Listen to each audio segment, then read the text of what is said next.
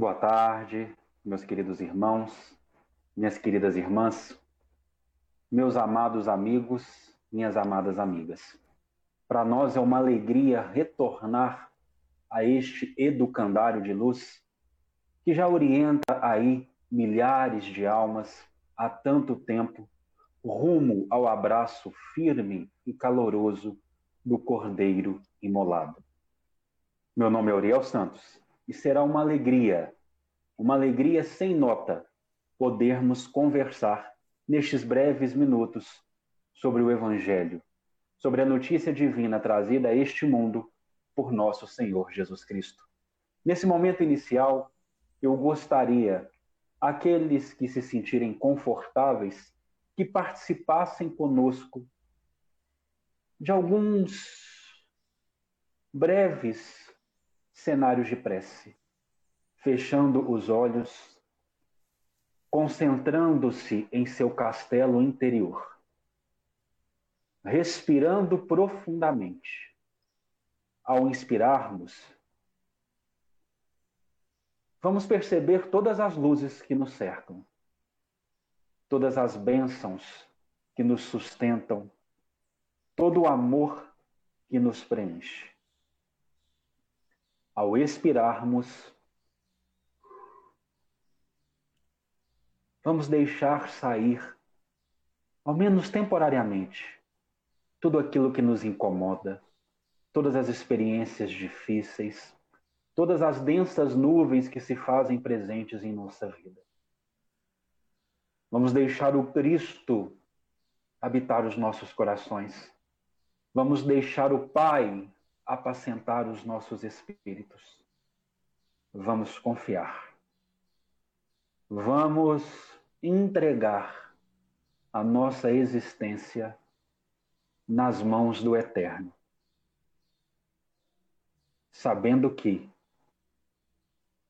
o dia de amanhã já está assegurado. Tenhamos fé, confiemos e saibamos agradecer todas as oportunidades que nos são dadas de crescimento e progresso. Que assim seja. Meus queridos irmãos, retornando aqui com muita alegria à ATV Chico Xavier, nós gostaríamos de propor um questionamento para a nossa reflexão. Você, eu, nós já reencarnamos. Mas será que nós estamos propriamente renascendo? O cenário que iremos observar é o do diálogo maravilhoso, em minha opinião pessoal, um dos meus prediletos nos evangelhos, cheio de simbologia, cheio de significação profunda, do meigo rabi orientando a Nicodemos. E através dos ensinos a Nicodemos, orientando a todos nós. E Humberto de Campos, na obra Boa Nova, no capítulo 14, intitulado, abre aspas, A Lição a Nicodemos, fecha aspas, vai pincelar para nós o clima vivenciado no cenáculo para aquele diálogo.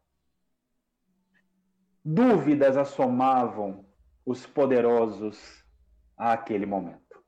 O Cristo trazia propostas de reformas que os sacerdotes, que os grandes detentores do pensamento vigente, religioso, político, econômico, não conseguiam apreender. Por quê? Maldade? Perversidade? Não, de maneira alguma. Porque vejam bem, meus irmãos, é muito difícil abandonar o status quo a que estamos habituados. O próprio Cristo ensina a Simão Pedro que o homem no mundo é muito mais frágil do que perverso. E as nossas fragilidades, muitas vezes, impedem-nos de mudar, impedem-nos de sair de uma zona de conforto por mais que no mais profundo dos nossos espíritos nós tenhamos a certeza de que essa zona de conforto não é o local acertado para ficarmos. Ah, veja bem, vamos trabalhar aqui com um exemplo bem simples. Nós estamos com um problema de colesterol alto. A nossa dieta é profundamente desbalanceada. E esse problema de colesterol alto, então, convida-nos a uma reflexão maior. Porque senão nós vamos enfrentar problemas de saúde que talvez serão irreversíveis. Consultamos o médico, o médico então envia-nos a um nutricionista, e quando nós chegamos ao nutricionista, nós somos ali recomendados a toda uma nova lista alimentar. E aí eu pergunto, meu irmão, minha irmã que nos acompanha, é fácil mudar um costume alimentar? É fácil, por exemplo, diminuir a quantidade de arroz, de macarrão, de açúcares, de proteína que eu estou acostumado? Não é fácil. E isso nós estamos falando de uma dieta material. Agora imagina uma alteração de dieta espiritual, que é a oferta que o Cristo fazia aquele tempo e continua fazendo-nos até os dias de hoje. Imagina uma classe sacerdotal Imagina um poderio econômico e político acostumado a acreditar piamente que as posições de mando representavam tudo o que era o domínio no planeta. Que as exterioridades tinham maior monta do que uma construção interior baseada na humildade, na caridade e no amor é claro que haveria resistência. Inclusive, um grande sofista de nome Anaxágoras vem nos ensinar que prova-se a grandeza de uma ideia pela resistência que ela provoca. Então, esse é o cenário que nós vamos encontrar. Os fariseus do templo munindo-se de inexcedíveis cuidados por serem profundamente apegados aos seus dogmas, às suas crenças, aos seus arquétipos já construídos. Não conseguiam ocultar o seu descontentamento, porque por mais que tentassem derrubar a um mestre, por mais que tentassem fazê-lo cair em a palavra é essa, picuinhas, que iriam levá-lo a julgamento e a condenação, eles não conseguiam, eles não obtinham sucesso em fazer fracassar aquele meigo rabi.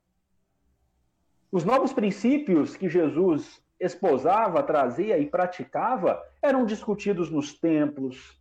Os mais humildes acabavam por ver no Messias um emissário de Deus prometido que vinha os resgatar de todo o seu sepulcro de misérias. E o Cristo não aceitava os convites dos grandes e dos poderosos para modificar a sua fala. Com uma firmeza doce, trazia verdades que incomodava o comodismo vigente àquele momento as massas o sentiam vivamente. E isso trazia temor aos grandes e aos poderosos. Mas todos eles, não. Um grande problema da humanidade é trabalhar em bases reducionistas. Explico-me. Todos os fariseus eram ruins nenhum dos fariseus queria conhecer verdadeiramente a Jesus. Porque nós temos as notícias nos evangelhos do Cristo combatendo o farisaísmo, a doença que havia acometido aquele movimento religioso. Mas nós não podemos daí concluir que todos os fariseus estavam enfermos e que nenhum deles queria conhecer a palavra de Jesus. queria participar dos ensinos do Mestre. Nós não podemos ser reducionistas, porque quando nós somos reducionistas, aquele que pensa diferente de mim sempre vai estar errado. E eu serei sempre o dono da verdade. Muito cuidado, muito cuidado com esses comportamentos que reduzem que reduzem a existência a critérios muito simplificadores. Nós tínhamos, mesmo na classe farisaica, homens de denodado valor moral que queriam experimentar ao mestre, não no sentido de o contradizer, mas queriam experimentá-lo no sentido de vivenciá-lo. Trabalhemos com exemplos para facilitar a compreensão. Nos recordamos quando o mestre, logo após haver feito silenciar aos saduceus na questão proposta acerca da ressurreição, ele é interpelado por um conjunto de homens, de escribas, de fariseus. Um deles se desgarra e questiona, querendo experimentá-lo, querendo senti-lo qual o maior mandamento da lei. E por que, é importante nós identificarmos essas figuras, essas individualidades das classes dominantes que queriam sentir o poder transformador do Mestre? Porque eles atravessam um movimento de transformação que todos nós, em algum momento, da nossa vida, da nossa existência multimilenar, também o atravessaremos ou já o atravessamos. Quando as verdades que nos cercam não passam de falácias, quando elas não nos preenchem, quando elas não nos planificam e nós precisamos alcançar situações mais constantes. É aquilo que Emmanuel vai trazer para nós na mensagem de número 54 do livro Caminho, Verdade e Vida, a videira, dizendo-nos que sem o Cristo nós secamos. Nós secamos. É aquilo que a primeira bem-aventurança, a primeira felicidade representa. Bem-aventurados, felizes os pobres, os mendigos em espírito de Deus porque deles é o reino dos céus. Quando nos percebemos vazios, e geralmente essa percepção do vazio vem de uma crença muito forte em um status quo que não é perene, profundamente material. Quando este vazio toma conta da nossa individualidade, há como que um estalar para a busca de algo maior. E é aí que vamos procurar, naquele que transmite a seiva verdadeira, naquele que é a videira verdadeira, sendo o pai o agricultor e nós as varas. É aí que buscamos nele o complemento para erradicar os nossos vazios. Aqueles que nos acompanham pelo Facebook, aqueles que nos acompanham pelo YouTube, aqueles que continuarão a nos acompanhar já devem ter passado por isso. Porque senão não estariam aqui às 4h17 deste sábado, 16 de maio. Procurando, assim como eu procuro, novas respostas.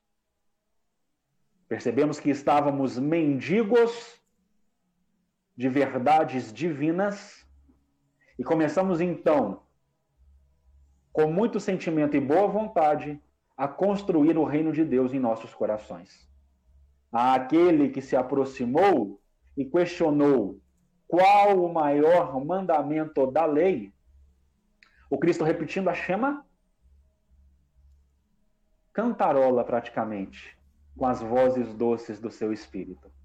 Ouve, ó Israel, um é o Senhor, o Senhor é um. E trazendo então ensinos já conhecidos em Levítico e Deuteronômio, avisa que os maiores mandamentos que conteriam todos os profetas, que todas as leis estariam dependuradas neles, seriam amar a Deus sobre todas as coisas, com todo o nosso intelecto, a nossa vontade, com todo o nosso espírito e a nossa força, e ao próximo como a nós mesmos. E o que se aproximou, querendo experimentar o Mestre, responde: É verdade. Devemos amar ao Senhor, ao Um, àquele que é, acima de todas as coisas, com toda a nossa força, todo o nosso entendimento, todo o nosso intelecto, toda a nossa vontade, e ao próximo como a nós mesmos. Não há sacrifício, não há holocausto maior do que esse. E o Cristo fala: estás bem perto do reino de Deus. Porque ele abre as vias do sentimento para essas verdades tomarem conta do seu espírito. Esse é apenas um dos exemplos. Outro exemplo que temos de uma figura farisaica importantíssima que procura o mestre na calada da noite do seu espírito para obter novas verdades é de Nicodemos, um vencedor do povo, um fariseu de notável inteligência e coração bem formado. Essas são as palavras de Humberto de Campos ao definir essa personagem. Um fariseu de notável coração e espírito muito bem formado, e intelecto proeminente. Um senador dos judeus, um príncipe dos judeus, uma figura muito importante.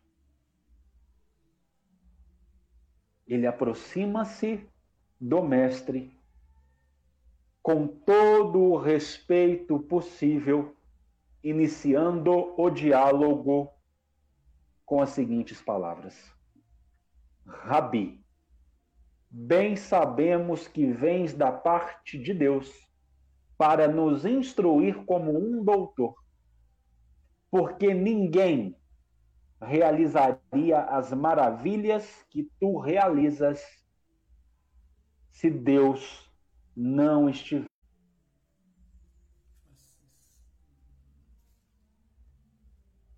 indica ainda que este que vem da parte de Deus, que é chamado de mestre, ali está para instruir como um verdadeiro doutor.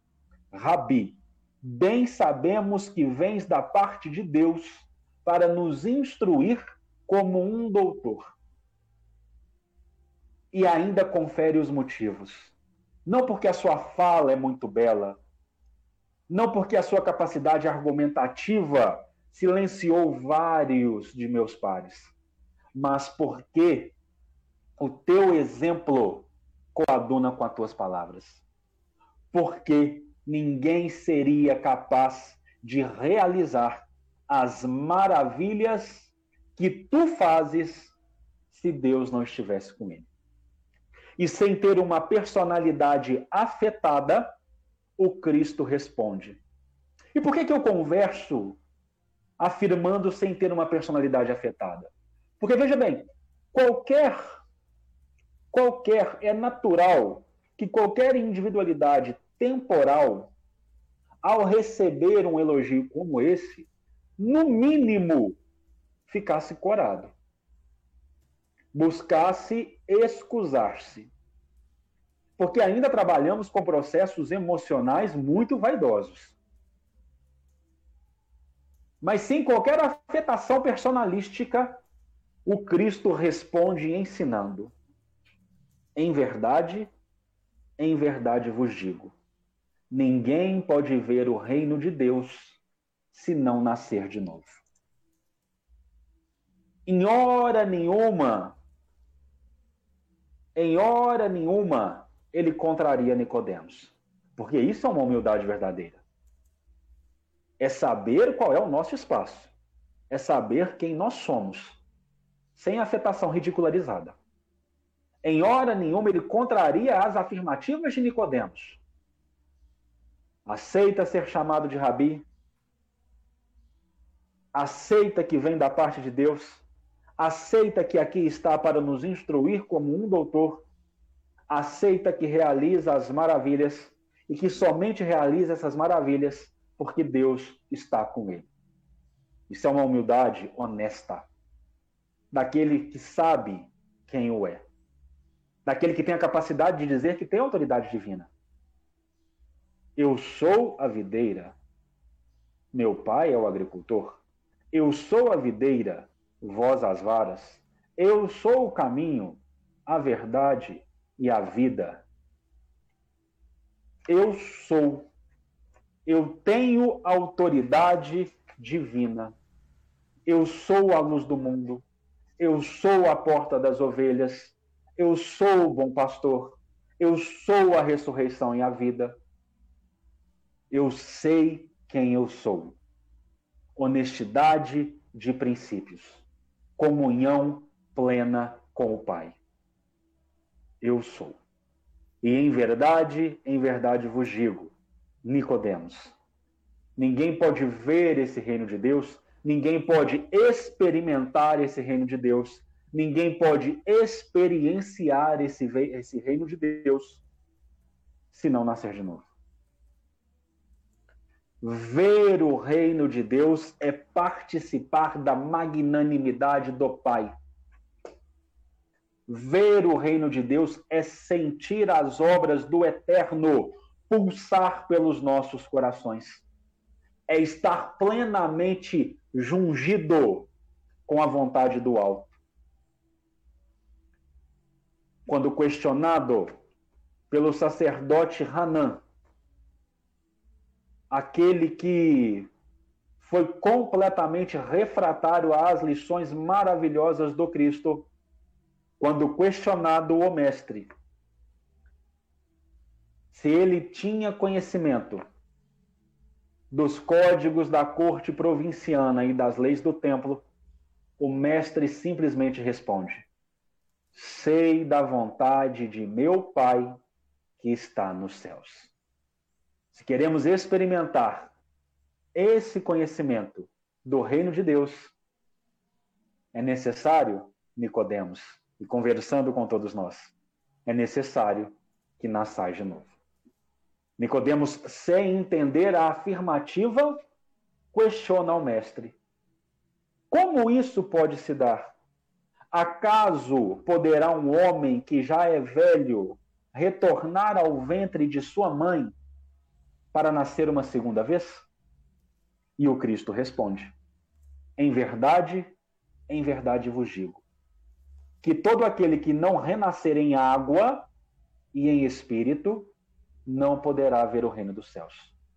O que é nascido da carne é carne, e o que é nascido do espírito é espírito. Portanto, Nicodemos, não vos espanteis quando eu vos disser que é necessário que nasçais de novo. O Espírito sopra onde quer, e ouvis a sua voz, mas não sabeis nem de onde ele vem, nem para onde ele vai. O mesmo acontece com todo aquele que é nascido do Espírito. Veja o que interessante nessa passagem. O Cristo ele faz uma, uma afirmativa individualizada e depois expande o raciocínio para a coletividade. O que é nascido da carne é carne, e o que é nascido do espírito é espírito. Portanto, não vos espanteis, individualizado, Nicodemos, quando eu vos disser que é necessário, e aí ele passa para o coletivo, que é necessário que nasçais de novo. E Nicodemos mais uma vez questiona: mas como isso pode se dar? E por que esses questionamentos de um doutor da lei? Por que esses questionamentos de uma pessoa profundamente conhecedora dos princípios norteadores da sua raça? Porque nos dizeres de Jesus, primeiro que tudo, Nicodemos, não basta que tenha vivido a interpretar a lei antes de raciocinar sobre as suas disposições, deverias ter-lhe sentido os textos. Nicodemos interpretava a lei, talvez com um brilhantismo de poucos do seu tempo, e até os dias de hoje. Mas interpretava e não sentia. Traduzia-a pelo intelecto e não pelas vias do espírito. Não basta interpretar a lei. Antes de raciocinar sobre as suas disposições, deveria ter-lhe sentido sentido o espírito. Essa não é a busca constante das nossas individualidades? Muito mais que interpretar, muito mais que intelectualizar, sentir. Não é isso que Humberto de Campos traduz no último parágrafo da introdução da obra Boa Nova? Há espíritos intelectualizados e espíritos evangelizados. Eu pertenço à classe dos primeiros e rogo que agora consiga adentrar aos portais dos segundos. Não é isso que Emmanuel, o benfeitor Emmanuel, nos fala, delimita-nos na obra O Consolador, quando diz que precisamos começar a utilizar a asa da sabedoria, que é um intelecto praticado e vivenciado com amor? Não é essa a nossa busca? Quando perquirimos o sentido profundo da vida, não basta interpretar os textos. Podemos trazer isso para nós. Não basta eu saber de cor e salteado as perguntas e respostas do livro dos Espíritos. Quando alguém apontar-me, ah, qual é a 886, que a 886 é muito conhecida, qual é o verdadeiro sentido da palavra caridade, conforme preconizava Jesus? Ah, e a 625, outra muito conhecida, aquele que nos foi ofertado como modelo e guia. Ah, e a 919. Não adianta apenas dizer números e respostas. Mostrar dotes de intelecto que vão te fazer admirado nas tuas casas espíritas. Não adianta saber os versículos de cor dos textos sagrados que irão te fazer admirado nos templos religiosos que você frequenta. Não adianta apenas isso. É preciso sentir. Porque senão nós nos tornaremos aquelas individualidades frias que concebem surra de doutrina, surra de evangelho, surra de intelecto, mas que não são capazes de abraçar as pessoas quando elas estão precisando. Vou traduzir para um exemplo muito simples aqui. Uma mãe acaba de perder o seu filho em tenra idade. Você vai ao velório desta criança. Você acha que essa mãe, naquele momento, está querendo uma surra de doutrina? Você acha que ela está querendo saber as causas das aflições naquele momento? Você acha que ela quer ouvir sobre a perda de pessoas amadas, mortes prematuras, conforme esculpido no capítulo 5, Bem-aventurados os aflitos do Evangelho segundo o Espiritismo? Você acha que ali, naquele momento do velório, é o momento de doutrinar intelectualmente? Não. Aquele momento é o momento de sentir, é o momento de abraçar, é o momento de acalentar, é o momento de consolar. E os espíritos que se evangelizam, que vão além dos textos, que vão além das letras, conseguem realizar este movimento de amor. Este movimento de caridade. Por isso o conselho a Nicodemos e o conselho a todos nós.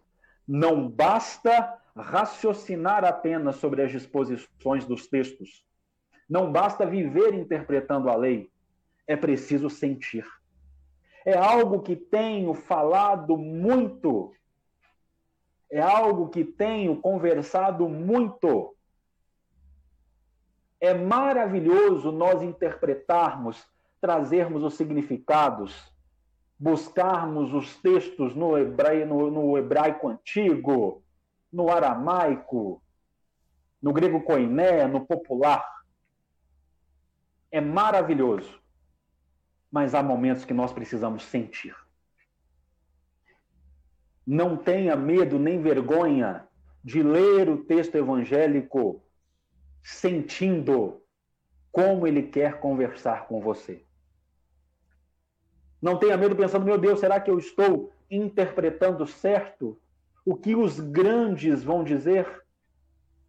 O que os grandes exegetas vão dizer? Se me ouvirem dando essa opinião, você está lendo com o coração. Você está lendo com o sentimento. E está trazendo para a sua experiência de vida aquilo que é o necessário no momento. Não percamos o sentimento. E este doutor da lei, intelectualizado, versado nas letras, mas ainda não sentindo os textos, continua a indagar ao Cristo. Como isso pode acontecer? Como pode um homem nascer uma segunda vez? Poderá retornar ao ventre de sua mãe para nascer de novo? E aí o Cristo entrega o último ensino a Nicodemos e a todos nós nesse diálogo. O quê? Sois mestre em Israel e desconheceis essa verdade? Em verdade, em verdade vos digo que não dizemos senão o que sabemos e não damos testemunho senão daquilo que vimos. E Nicodemos, meu querido Nicodemos, o meu querido é complemento meu. Se você for ao texto de João, capítulo 3, versículos 1 a 12, você não vai achar a expressão meu querido, por favor. Meu querido Nicodemos, se você não me entende quando eu converso contigo sobre as coisas da terra, como você irá me entender quando nós começarmos a dialogar sobre as questões do céu? Aqui termina o diálogo, mas a lição expande, continua.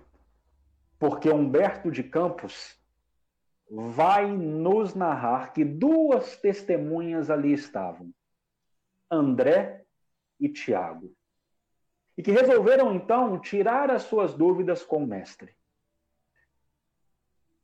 Como seria possível o renascimento? questionavam os discípulos. E o Cristo responde bondosamente: Por que tanta admiração no que eu digo, no que eu ensino? as árvores não renascem depois de podadas? Com respeito aos homens, o processo é diferente, mas o espírito de renovação é sempre o mesmo. O corpo é uma veste, o homem é o seu dono.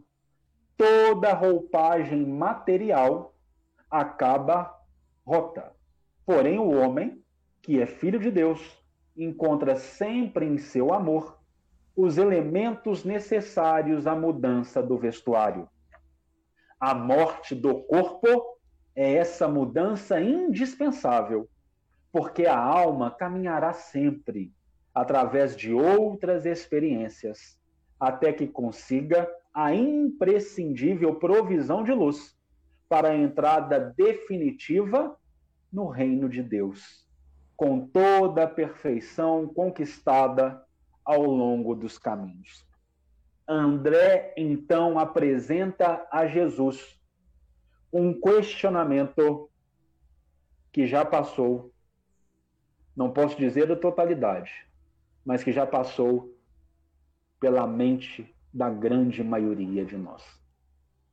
Porque a reencarnação, para mim, que não é uma novidade trazida pelo Espiritismo, a reencarnação está presente nos grandes códices de elevação moral da história humana. A reencarnação, para mim, é o que concede, é uma condição sine qua non de um Deus soberanamente justo e bom. Sem a reencarnação, eu, Uriel Augusto Guimarães Santos, não posso admitir a ideia de um Criador que é todo amor. Porque se fomos todos criados, vamos partir do exercício que Kardec muito o faz no desenvolvimento da codificação. A partir de agora, apagamos nos nossos cérebros, nos nossos intelectos, a noção da reencarnação. A partir de agora, não acreditamos em reencarnação. Ora, se não existe um conjunto de vidas sucessivas que refletem entre si, que são dependentes entre si, se este conjunto não existe, e se nós somos criados, então, no momento do nascimento, como explicar um Deus soberanamente justo e bom, sem a reencarnação, permitindo que alguns nasçam perfeitos, bem dotados em todos os quesitos, sem qualquer mácula física, com a vida sempre o sorrindo, e outros que nascem com toda a sorte de problemas, condenados a uma vida de miserabilidade. Como explicar essas aparentes injustiças sem o mecanismo, sem o instituto da reencarnação? Então, quando nós decotamos a reencarnação, eu, Uriel Santos, não consigo observar a figura de um Criador soberanamente justo e bom, substantivamente amor. É a reencarnação, é a reencarnação que nos faz observar uma justiça divina. E o questionamento de André é o questionamento que realizamos. Mestre, já que o corpo é como que a roupa material das almas, por que não somos todos iguais no mundo? Vejo belos jovens junto de aleijados e paralíticos.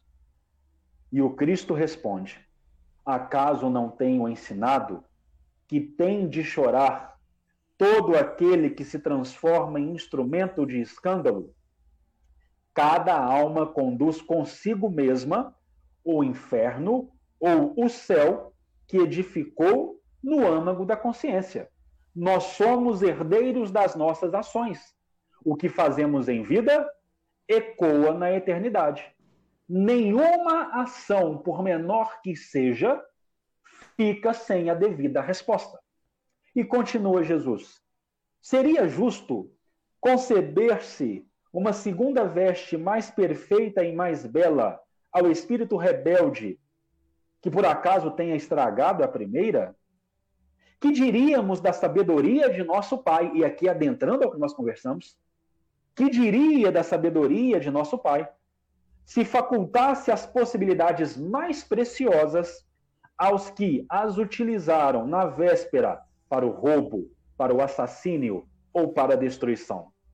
Os que abusaram da túnica da riqueza vestirão depois as dos flâmulos e escravos mais humildes como as mãos que feriram podem vir a ser cortadas. Aqui ele esclarece o primeiro ponto do questionamento. O ponto mais simples, o ponto mais pueril. A reencarnação é a necessidade onde encontramos a justiça do Criador. Causa e efeito, ação e reação. Ninguém pode devanear tão alto e ultrapassar a própria lei. Todo aquele que transgredir a lei precisará reparar. Aqui é a resposta ao primeiro questionamento, mas não para por aí. Porque aí o mesmo André incorre em uma falha que direi, mais de 90% das pessoas nas instituições espíritas mais de 90% de nós nas instituições espíritas ainda carrega. Compreendemos o mecanismo da reencarnação, mas trabalhamos esse mecanismo divino nas bases do olho por olho, dente por dente. Explico-me. Nos meus primeiros anos de casa espírita, eu comecei na doutrina quando eu tinha 17 anos. 17 anos. De 17 para 18 anos. Frequentando a mocidade, um dos coordenadores trouxe à baila a seguinte questão. Olha, se eu chuto a barriga de uma grávida, me lembro até hoje do exemplo. Se eu chuto a barriga de uma grávida em uma existência anterior, na outra existência eu tenho que nascer sem a perna. Ora, se numa existência anterior eu matar, na outra eu precisarei ser morto pelas vias do assassino.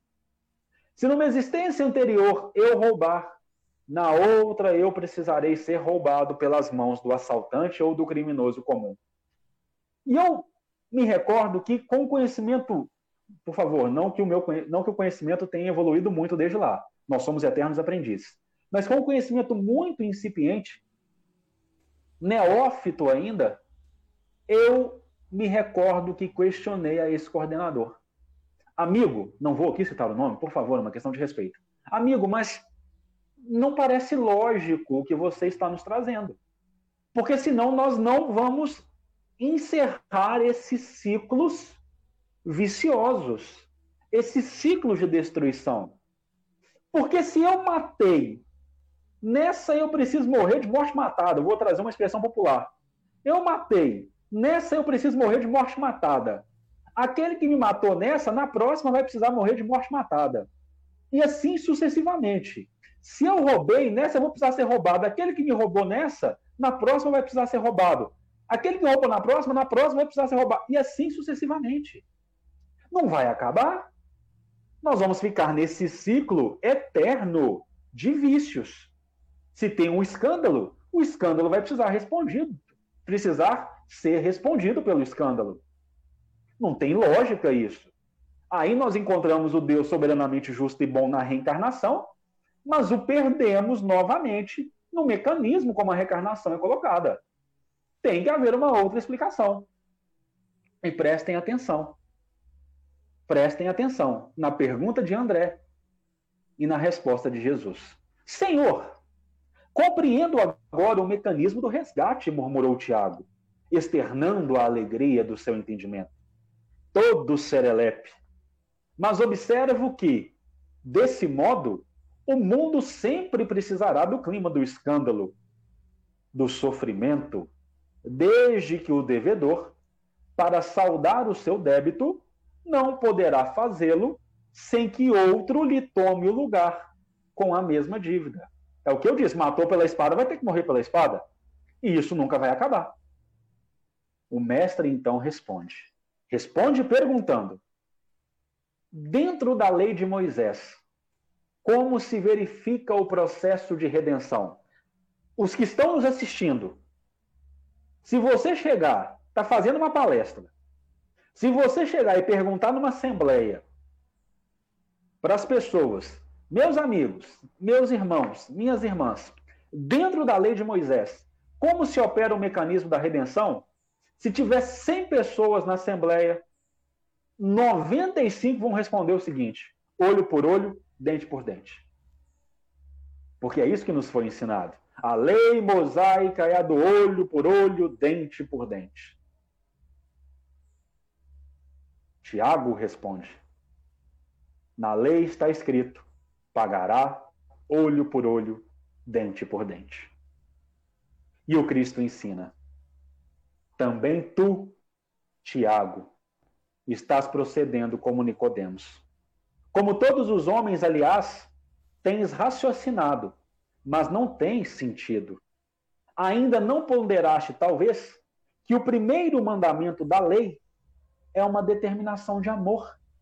Acima do não adulterarás, do não cobiçarás, está o amar a Deus sobre todas as coisas, de todo o coração e de todo o entendimento. Qual foi a primeira parte da nossa fala? Quando o grupo de escribas e fariseus aproxima-se do mestre que havia feito há pouco silenciar aos saduceus, um se destaca e questiona: qual o maior mandamento da lei? Ouve, ó Israel, um é o Senhor, o Senhor é um, e amareis a esse Senhor acima de todas as coisas, com todo o teu entendimento, toda a tua vontade, todo o teu intelecto todo o teu espírito mas há um que é semelhante a este: amarás o teu próximo como a si mesmo. Acima de todas as determinações da lei, há uma determinação de amor. O mandamento que engloba todos os profetas, que supre todos os holocaustos, todos os escândalos, é uma determinação de amor. O mandamento que o Cristo nos entrega é o de nos amarmos uns aos outros e não de um olho por olho, dente por dente. Este é o mandamento capital: amor. Investigando as revelações do céu com o egoísmo que lhes é próprio, os homens organizaram a justiça como o edifício mais alto do idealismo humano. Entretanto, coloco o amor acima da justiça do mundo e tenho ensinado que só esse amor cobre a multidão de pecados. Se nos prendemos à lei de Talião, somos obrigados a reconhecer que onde há um assassino, haverá mais tarde um homem que necessita ser assassinado. Com a lei do amor, porém, com a lei do amor, porém, que nas palavras de Lázaro, Evangelho segundo o Espiritismo, capítulo 11, uma mensagem recebida na cidade de Paris no ano de 1860, 62, não vou me lembrar aqui a data. A lei de amor resume inteiramente a doutrina do Cristo, porque é o sentimento por excelência. E os sentimentos são os instintos elevados à altura do progresso realizado. No seu começo, o homem não tem senão instintos. Mais avançado e corrompido, tem sensações. Mais instruído e purificado, tem sentimentos. E o ponto delicado do sentimento é o amor. Essa lei de amor que nos faz compreender que o verdugo, o criminoso e a vítima são dois irmãos, filhos de um mesmo pai. Basta que ambos sintam isso para que a fraternidade divina afaste os fantasmas do escândalo e do sofrimento.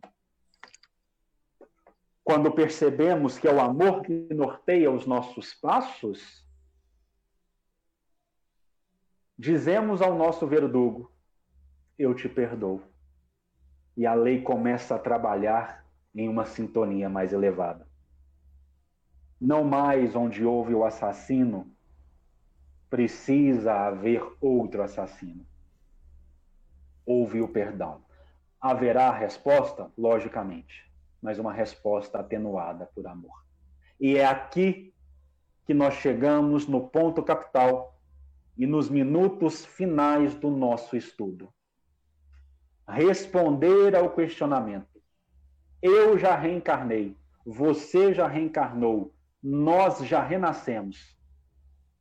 Será? Reencarnados já estamos.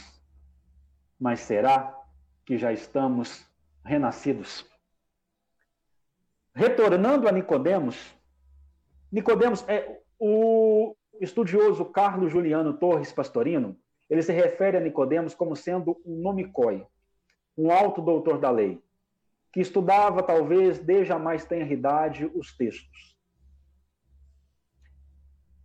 O historiador Flávio Joséfo, que é um historiador do povo hebreu, nos fala que a reencarnação não era desconhecida deste povo principalmente dos fariseus, que defendiam que a alma dos justos voltavam a habitar novos corpos. Talvez eles não tivessem a noção completa da reencarnação, mas eles já tinham o conceito incipiente. Nicodemos era um alto fariseu. Será que ele desconhecia a ideia da reencarnação?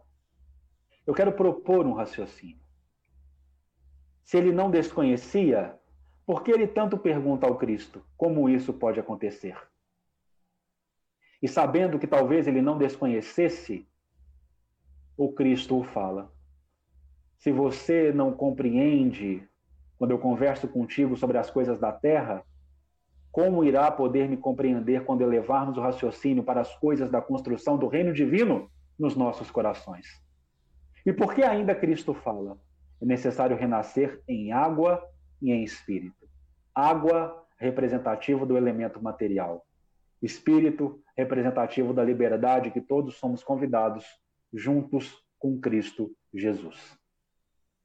Nicodemos Por que, que você conversa comigo tanto sobre esses mecanismos da reencarnação? Reencarnação é algo natural. É quase que cartesiano, matemático. Nós vamos nascer, nós vamos realizar, assim o espero, os nossos progressos, nós vamos nos transformar pelo mecanismo do desencarne, nós vamos precisar passar pela porta do Aqueronte, nós vamos precisar morrer, e depois de outro tempo, no ciclo infinito do progresso, nós vamos reencarnar. É matemático. Agora eu pergunto a vocês: de que adianta nascer, morrer, reencarnar? Nascer, morrer, reencarnar. Nascer, morrer, reencarnar. Se eu continuo praticamente com os mesmos caracteres morais. Se eu não me esforço para me modificar, de que, que vai ficar adiantando eu ficar reencarnando, reencarnando, reencarnando, reencarnando, reencarnando, reencarnando? Se eu muito pouco o faço para renascer.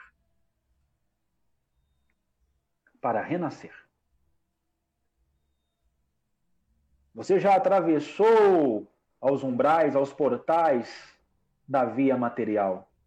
Mas você está buscando, eu estou buscando atravessar os portais, os umbrais da via espiritual? Eu estou renascendo em espírito todos os dias na minha vida. Esse é um renascimento que nós temos que fazer todos os dias. Se Moisés, através da revelação, convida o seu povo a uma libertação, semimaterial, o Cristo divino vem nos convidar a uma libertação, a um êxodo espiritual. E esse êxodo nós temos que realizar todo dia.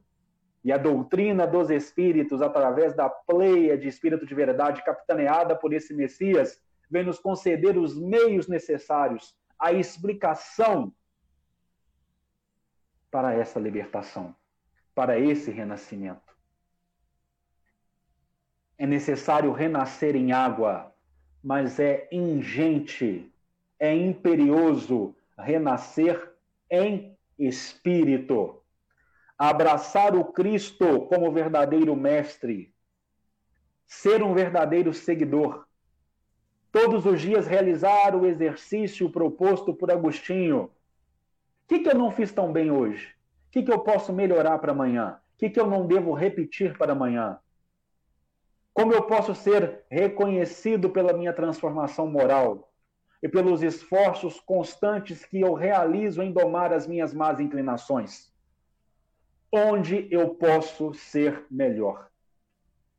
Onde eu posso buscar e adotar mais ao Cristo, representatividade máxima da lei divina em nosso planeta, no meu dia a dia? Reencarnei com diversas tarefas Estou renascendo nesses trabalhos que me foram confiados? Ou estou ainda trabalhando em talião, olho por olho, dente por dente? O amor já preenche os meus passos? Ou ainda tenho edificado em mim a justiça como o mais alto edifício humano? Você já reencarnou, mas você está renascendo. Observemos para o fechamento de nossa fala, observemos o que Emmanuel, no livro Fonte Viva, escreve-nos na mensagem de número 17, Cristo e nós. Abertura da mensagem. E disse-lhe o Senhor em visão, Ananias, e ele respondeu: Eis-me aqui, Senhor. Atos dos Apóstolos, capítulo 9, versículo 10. Os homens esperam por Jesus. E Jesus espera igualmente pelos homens. Ninguém acredite que o mundo se redima sem almas redimidas. O Mestre, para estender a sublimidade do seu programa salvador, pede braços humanos que o realizem e intensifiquem. Começou o apostolado, buscando o concurso de Pedro e André formando em seguida uma assembleia de 12 companheiros para atacar o serviço da regeneração planetária. E desde o primeiro dia da Boa Nova, convida, insiste e apela junto das almas para que se convertam em instrumentos de sua divina vontade, dando-nos a perceber que a redenção procede do alto. Mas que essa redenção que procede do alto não se concretizará sobremaneira entre as criaturas sem a colaboração ativa dos corações de boa vontade. Ainda mesmo quando surge pessoalmente, buscando alguém para sua lavoura de luz, qual aconteceu na conversão de Paulo, o mestre não dispensa a cooperação dos servidores encarnados. Depois de visitar o doutor de Tarso diretamente, procura Ananias, enviando-o a socorrer o novo discípulo. Por que razão Jesus se preocupou em acompanhar o recém-convertido? Assistindo-o pessoalmente. É que, se a humanidade não pode iluminar-se e progredir sem o Cristo, o Cristo não dispensa os homens na obra de soerguimento e sublimação do mundo. Ide e pregai. Eis que vos mando. Resplandeça a vossa luz diante dos homens. A seara é realmente grande, mas poucos são os ceifeiros. Semelhantes afirmativas do Senhor provam a importância por ele atribuída à contribuição humana. Amemos e trabalhemos, purificando e servindo sempre. Onde estiver um seguidor do Evangelho, aí se encontra um mensageiro do amigo celestial para a obra incessante do bem. Cristianismo significa Cristo e nós. Todos os dias, ao retornar para o cenáculo de lutas do mundo, ao despertar, o Cristo nos convida. Chama pelo nosso nome clama pela nossa ação. Ide e pregai, espalhai o amor, eu vos mando, resplandeça a vossa luz diante dos homens. A seara é grande, mas poucos são os ceifeiros. Todos os dias somos convidados por Jesus a renascer na presente reencarnação que atravessamos. Saibamos ouvir aos seus alvitres, aos seus convites entendendo que cristianismo significa Cristo em nós. Questione-se sempre. E esse era o mote, a finalidade primordial da nossa conversa de hoje. Questione-se sempre. Já estou reencarnado, mas será que estou renascendo? E sempre busque reformar-se em amor. Muito obrigado a todos os que pacientemente nos ouviram mais essa preciosa tarde pela TV Chico Xavier, esses abnegados trabalhadores inspirados por Jesus, que levam essa palavra amiga e de amor a milhares de corações espalhados por todo este planeta que se reforma. Nós vamos à nossa prece final e logo após terminarmos, daremos por encerrado o nosso encontro, desejando que ele se repita, se o Pai, o amorável Pai, assim o permitir. Os que mais uma vez se sentirem confortáveis, fechem os olhos.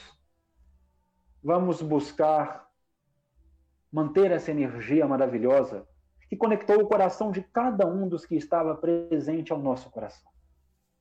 Como irmãos, herdeiros do amor paternal e morredouro nós sentimos a presença iluminada de todos. A presença iluminada dos nossos mentores, que guiaram os nossos pensamentos, propondo-nos reflexões e mudanças importantíssimas nas nossas estradas. Mudanças iluminadas, mudanças ativas, atitudes em amor. Agradeçamos ao Mestre, porque por mais que nos afastemos dos seus ensinos, ele nos aguarda pacientemente, de braços abertos. E retornando a Ele, saibamos reconhecer que o Pai, o amorável Pai, nunca nos esqueceu. Uma prece sentida agora da oração da paz, a oração atribuída a Francisco de Assis, que nos mostra as atitudes no bem que devemos tomar para a transformação dos nossos passos. Senhor, Fazei-me instrumento de vossa paz. Onde houver ódio, que eu leve o amor. Onde houver ofensa, que eu leve o perdão. Onde houver discórdia, que eu leve a união. Onde houver dúvidas, que eu leve a fé. Onde houver erro, que eu leve a verdade. Onde houver desespero, que eu leve a esperança. Onde houver tristeza, que eu leve alegria. Onde houver trevas, que eu leve a luz. Amado Mestre, fazei com que eu procure mais consolar que ser consolado, compreender que ser compreendido, amar que ser amado, pois é dando que se recebe, é perdoando que se é perdoado, e é morrendo para todos os desenganos do mundo que abrimos os nossos olhares e acordamos verdadeiramente para a vida eterna. Senhor, fazei-nos instrumentos seguros de vossa paz. Que assim seja.